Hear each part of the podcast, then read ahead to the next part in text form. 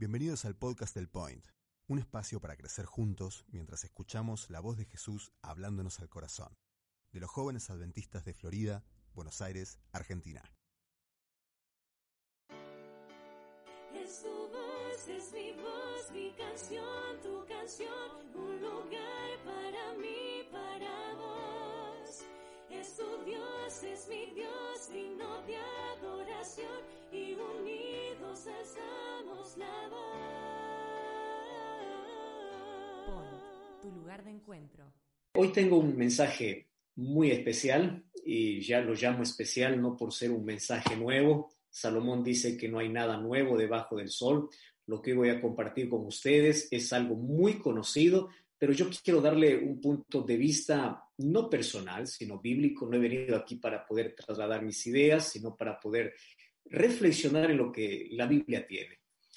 Hoy quiero hablar de el asunto esencial, el asunto básico que tiene que ver eh, en la vida cristiana. Cuando hablo de el asunto básico, esto involucra a, todo, a toda edad, ¿no?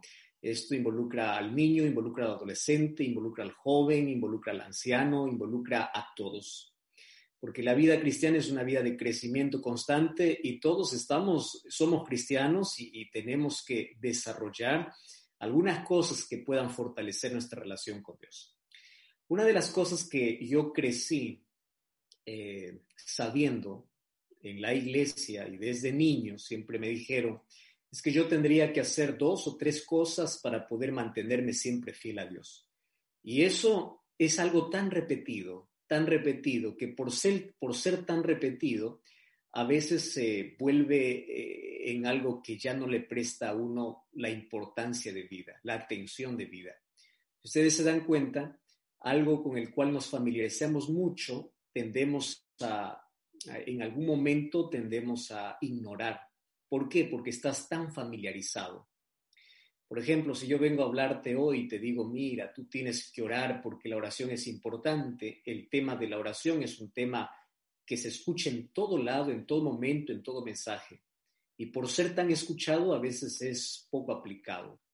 Si yo vengo a hablarte del estudio de la Biblia, tú vas a decir, yo sé que para ser cristiano, para, ser, eh, para crecer en la vida cristiana hay que estudiar la Biblia, yo lo sé. Y por ser un tema que tanto escuchas, a veces esto ha llevado a la insensibilidad de muchísimas personas.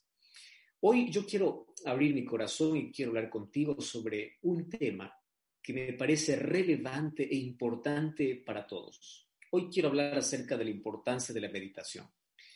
Y antes de ello, yo quiero introducir allí con una pregunta que los discípulos un día hicieron a Jesús. Y esto me llama tanto la atención. Dice que en el libro de Lucas, dice que eh, los discípulos se acercaron a Jesús cuando le vieron que le estaba orando y le dice, Maestro, enséñanos a orar.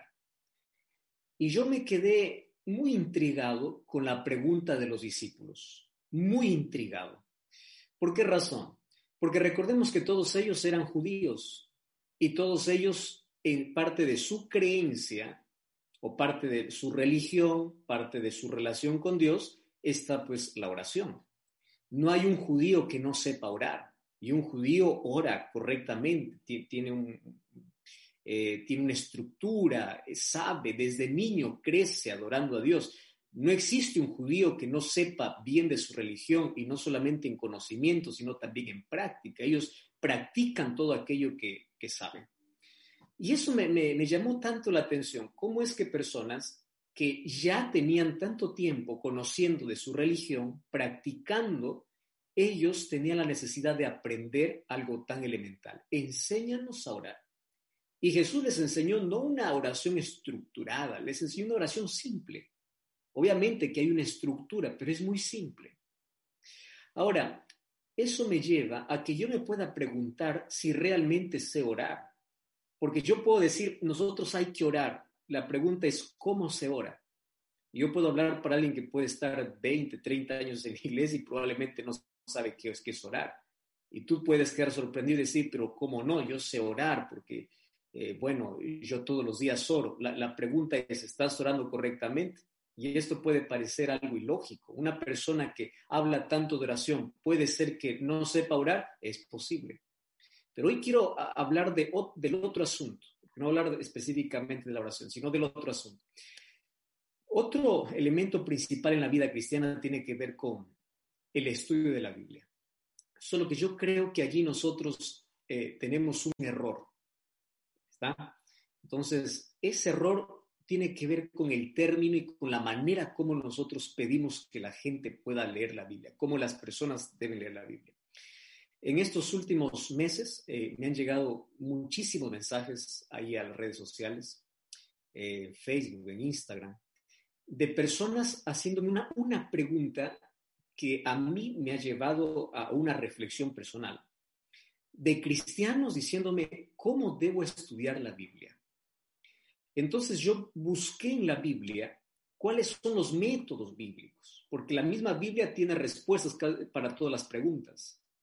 Y una de las cosas que me llama tanto la atención, y es una de las cosas que quiero compartir con ustedes, es que en la Biblia yo no encuentro un texto que me invite a estudiar. Encuentro muchísimos textos que me invitan a meditar en las escrituras. Y allí empecé a percibir una diferencia enorme entre leer la Biblia y meditar en la Biblia. A menudo siempre escuchamos que hay que leer, hay que leer, hay que leer. Entonces hay tanta gente que dice, yo leo, leo, leo, pero nada, no pasa nada, no sucede nada, no hay cambio en mi vida. Es más, no lo entiendo. Por más que leo, no, no, veo los resultados en mi vida. Entonces yo creo que allí está el problema en muchos, en muchas personas que piensan que la Biblia es un libro de lectura. La Biblia no es un libro solo para leer porque leer te puede dar solo información. Pero aquello que va a realizar cambios en tu vida va más allá de una lectura superficial. ¿Y qué significa ir más allá de una lectura superficial? Significa meditar. Y yo quiero leer hoy dos textos bíblicos nada más para poder fortalecer este estudio. El libro de Salmos capítulo 1, versículo 1 dice, Bienaventurado el varón que no anduvo en consejo de malos ni estuvo en camino de pecadores. Versículo 2 dice, sino que en la ley de Jehová está su delicia. La palabra ley se refiere al Antiguo Testamento o a los escritos por Moisés, sino que dice que en la ley, para nosotros sería en las escrituras o en la Biblia está su delicia y en su ley medita de día y de noche. Esto me llama la atención porque el versículo 3 dice, será como árbol plantado junto a corrientes de agua que da su fruto a su tiempo y su hoja no cae y todo lo que hace prosperará. O sea, ¿qué es lo que más se quiere, se, se quiere en la vida? ¿Acaso no es prosperidad? ¿Acaso no es fortaleza? Y me encanta la imagen. O sea, si tú quieres ser como un árbol fuerte que está junto a corrientes de agua, que da siempre frutos buenos, que tu hoja nunca cae, y que todo lo que hagas prospere, hay un solo camino. ¿Qué cosa es lo que tienes que hacer? Tienes que meditar en las escrituras. No te está diciendo que puedas leer, porque tú puedes leer un libro, puedes leer un periódico. Cuando se trata de la palabra de Dios, tiene que ver con meditación. Entonces, la meditación es el camino de la felicidad y es el camino de la fidelidad. Ojo, nos produce felicidad, nos produce prosperidad y obviamente fidelidad. Qué lindo, todo lo que haces prosperará. Pero ¿qué tienes que hacer? Cuando una persona me dice, ¿qué cosa necesito para hacer, eh, para tener bendiciones? ¿Qué necesito para, para prosperar en la vida? Pues aquí está la respuesta. ¿Quieres ser feliz? ¿Quieres ser próspero? Tienes que aprender, dice, a meditar.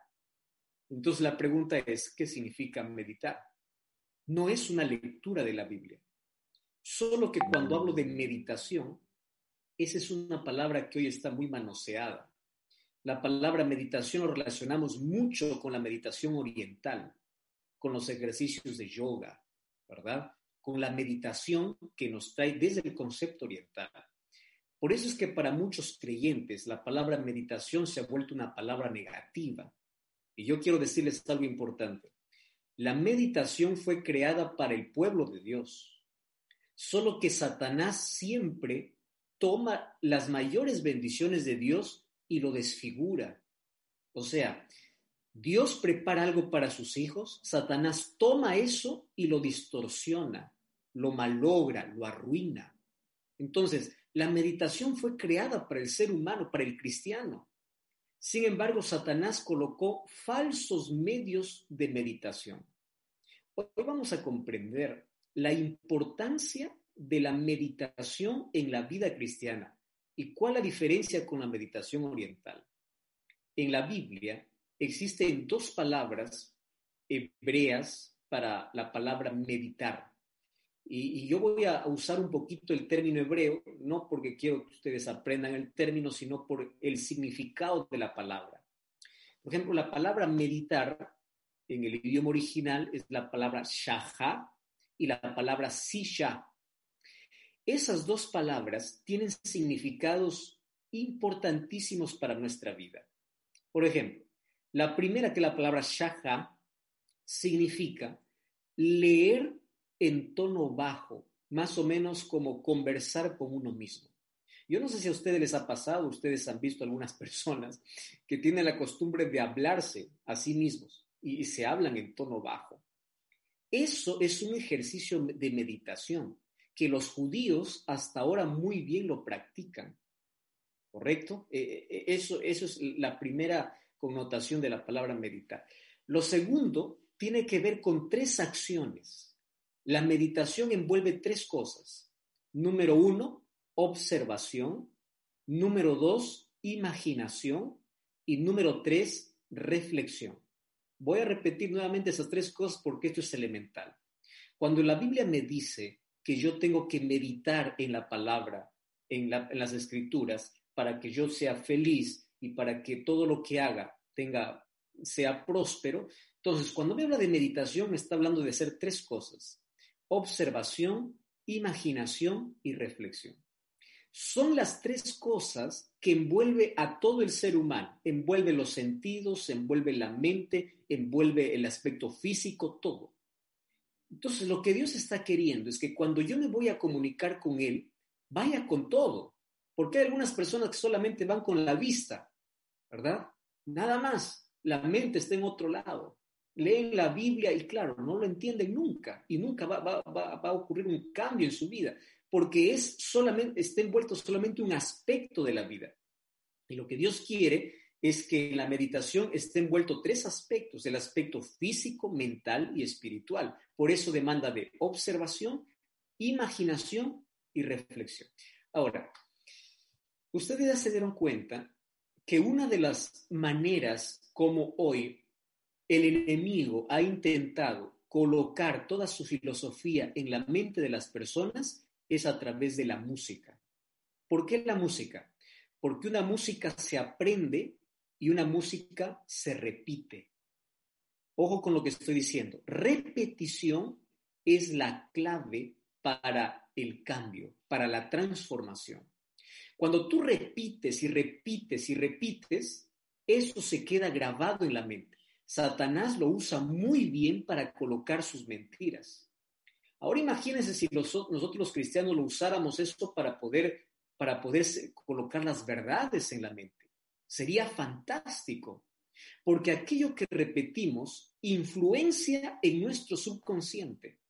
Entonces aquí va mi primer consejo. A partir de mañana, cuando vayas a estudiar la Biblia, comienza a repetir, comienza a leer en voz baja, no solamente uses tu vista, usa tu voz, usa tus labios, usa tu imaginación, para que llegues a una reflexión. Porque cuando uno repite, eso es lo que más recuerda. Por eso es que la, la meditación envuelve todo el aspecto humano.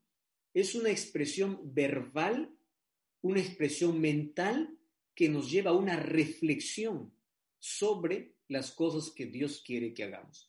El libro de Salmos es un libro de oración, de meditación y de música. En otras palabras, eso es un libro como para poder meditar. No estoy solamente estoy hablando de un libro, sino de toda la Biblia. Pero el libro de Salmos fue creado con ese propósito. Por eso es que el libro de Salmos es llamado el himnario del santuario, porque ellos repetían y repetían y repetían y así quedaba grabada las verdades de, Dios en la mente de las personas. Ahora, en el Nuevo Testamento, yo encuentro que la práctica de meditar es interesante. Les voy a colocar aquí un par de ejemplos. Cuando Jesús ayunó 40 días y 40 noches, Él estuvo en oración y meditación. Dos cosas hizo en el desierto. ¿Y cómo que meditación? Él no tenía un pergamino. Sin embargo, ¿por qué digo que él meditaba? Porque cuando Satanás le tentó, las respuestas inmediatas vinieron de qué? De las escrituras. Eso significaba que en el desierto Jesús oraba y meditaba, repetía y repetía. Eso es lo que va a ocurrir con nosotros. Cuando repetimos, repetimos, observamos, reflexionamos, meditamos en la Biblia ante la primera tentación, lo primero que va a salir es lo que tenemos en la mente. Y ese es el resultado de qué? De la meditación. Jesús nos enseñó a meditar. ¿Quieren para, para, verles, para hacerles un ejemplo? Mírenme. Mateo capítulo 6, versículo 26, Jesús dice, miren las aves del cielo. Recuerden que meditación tiene que ver con qué? Con observación. Y Jesús nos invita a qué? A mirar, a contemplar. Jesús nos está invitando a meditar, a reflexionar. ¿Y, dónde está la reflexión? Jesús allí dice también, eh, miren cómo ellos no siembran, no cosechan, pero Dios, Dios lo sustenta. ¿Qué cosa está diciendo Dios? Reflexionen en ello. Meditación, observación y reflexión. La naturaleza es un libro abierto y lamentablemente los cristianos son los, ese libro que menos leemos. Satanás lo ha usado incluso para poder negar la existencia de Dios cuando es un libro abierto para poder comprender el amor de Dios. El libro de Mateo capítulo 7, versículo 24, Jesús dice, quien oye mi palabra y las practica es semejante a un hombre que edificó su casa sobre la roca. Esa palabra oír y hacer significa aplicar, meditar. ¿Qué cosa es meditar? Lo voy a resumir en, en algo más simple es masticar lo que comemos. Cuando tú te sientas a la mesa y vas a probar el alimento, tú no lo pasas directo. Lo que haces es masticar, es saborear. Entonces, la Biblia tiene que ser así. Para que sea realmente alimento, lo que tenemos que hacer es que tenemos que leer, tenemos que repetir, tenemos que imaginar, tenemos que observar, tenemos que reflexionar y tenemos que aplicar. Cuando eso hagamos, entonces dice que tendremos prosperidad y seremos felices. Wow. Y en la Biblia eh, yo, yo encuentro la importancia que le da a la manera como nos relacionamos con Dios a través de la meditación. Incluso en el Antiguo Testamento yo encuentro a varios profetas diciendo, yo tomé tu palabra y la comí, y la saboreé y la disfruté. Cuando hay una persona que me dice, yo no disfruto de la Biblia, eh, yo no tengo ganas, eh, yo, yo veo y, no me llama la atención, probablemente es porque estás usando un método equivocado, porque todavía no te has sumergido en la meditación, estás leyendo con un libro particular, no estás meditando en ella. La Biblia no demanda de una lectura superficial, sino de una lectura profunda. Ahora, la meditación según los estudios realizados, trae salud. Imagínense, la meditación puede reducir el estrés, la meditación produce calma, la meditación fortalece nuestra comunión con Dios. Pero como ya les dije al comienzo, Satanás falsificó la meditación verdadera y lo colocó la meditación en el lugar incorrecto. Y ahora yo quiero hablar un poquito acerca de la diferencia que existe entre las dos meditaciones. La meditación oriental tiene que ver con la filosofía de la nueva era. Más o menos es la palabra favorita de la nueva era. La meditación está relacionada con música, con ejercicios, con yoga, etcétera, etcétera. Ahora, ¿tú sabías que la meditación bíblica también se puede hacer con música? La música lo puede usar para bien o para mal, para alejarte o para acercarte a Dios. Solo que hay que saber diferenciar ¿Y dónde está la diferencia? Resulta que las, religiones orientales son monísticas. Y estas religiones creen en el panteísmo. ¿Qué cosa es el panteísmo? Dios es todo. Por eso es que las religiones orientales dicen, Dios es todo, todo es Dios. Dios está en la naturaleza. Eh, por eso es que mucho se habla en la nueva era de, eh, de, energía, de vibra positiva, eh, de que tú tienes que analizar y tienes que llegar a, a lo profundo de ti mismo. Hablan de una conciencia cósmica. O sea, ellos tienen un concepto de un Dios impersonal, de un Dios que está en todo. El panteísmo es una de las, de, las figuras más o de las cosas más importantes resaltadas en la nueva era. Ahora, la, la, la, meditación oriental tiene como objetivo que el ser humano entre en contacto con esa conciencia divina. Y ellos dicen que esa conciencia divina habita dentro de ti. Ahí está el problema. Mire, Satanás quita al ser humano los ojos de Dios para que cada uno se pueda mirar a sí mismo. Por eso es que ellos dicen, tú tienes que escarbar y tienes que llegar a lo profundo para tener una experiencia mística. En otras palabras, Tú no necesitas de Dios porque tú mismo puedes ser Dios. Eso es lo que dice la, es la filosofía de la meditación oriental. ¿Y cuál es la meditación bíblica? La meditación bíblica no está centrado en el ser humano, está centrado en Dios. ¿Y cuál es el concepto de Dios? Dios es un Dios real, es un Dios personal, es un Dios vivo que, que está con el ser humano que se relaciona con el ser humano. Entonces, yo quiero finalizar hoy invitándoles a partir de hoy, no a leer la Biblia, sino a meditar en la Biblia y a usarlo de manera correcta. Elige un pasaje, medita cada frase, cada verso. Bueno, es que cada vez que abre la Biblia puedas tener un marcador o un resaltador, un, lapicero o un avirómico, como se dice allí, y, puedas registrar aquello que no entiendes, aquello que Dios tiene para ti. Imagina, empieza a usar tus sentidos en la imaginación cada vez que lees un texto. Comienza a respirar correctamente, empieza a pensar en las cosas que Dios quiere que tú hagas. Saborea, eso es lo que te pido, saborea el alimento que Dios te da. A partir de allí tendrá un nuevo significado para tu vida. Todos conocemos algunos animalitos que después de comer ellos rumian, ¿verdad? Las ovejas, algunos otros animales cuadrúpedos. Rumiar es el acto de volver a masticar y saborear. La Biblia tenemos que más o menos leerla así. Leemos una vez y nuevamente empezamos a saborearla, a rumiar, a masticar, hasta que se convierte en alimento para fortalecer nuestro corazón. Y cuando tenemos esa fortaleza, ante cualquier tentación no vamos a ceder. ¿Por qué? Porque la Biblia ya se hizo carne, ya está dentro de nosotros. Entró por nuestros ojos, por nuestra garganta, por nuestra imaginación, entró por todo. Allí yo quiero resaltar lo que dice Deseo de todas las gentes, página 291. Sería bueno que cada día dedicásemos por lo menos una hora a la reflexión, a la contemplación de la vida de Cristo. Y allí ella, ¿qué cosa dice el espíritu de profecía? Dejar que nuestra imaginación, o sea, tienes que imaginar, tienes que meditar. Recordemos una cosa interesante. Enoch vivió en un tiempo tan difícil como la que hoy vivimos. ¿Cuál fue el secreto para que él camine siempre con Dios? Una sola cosa.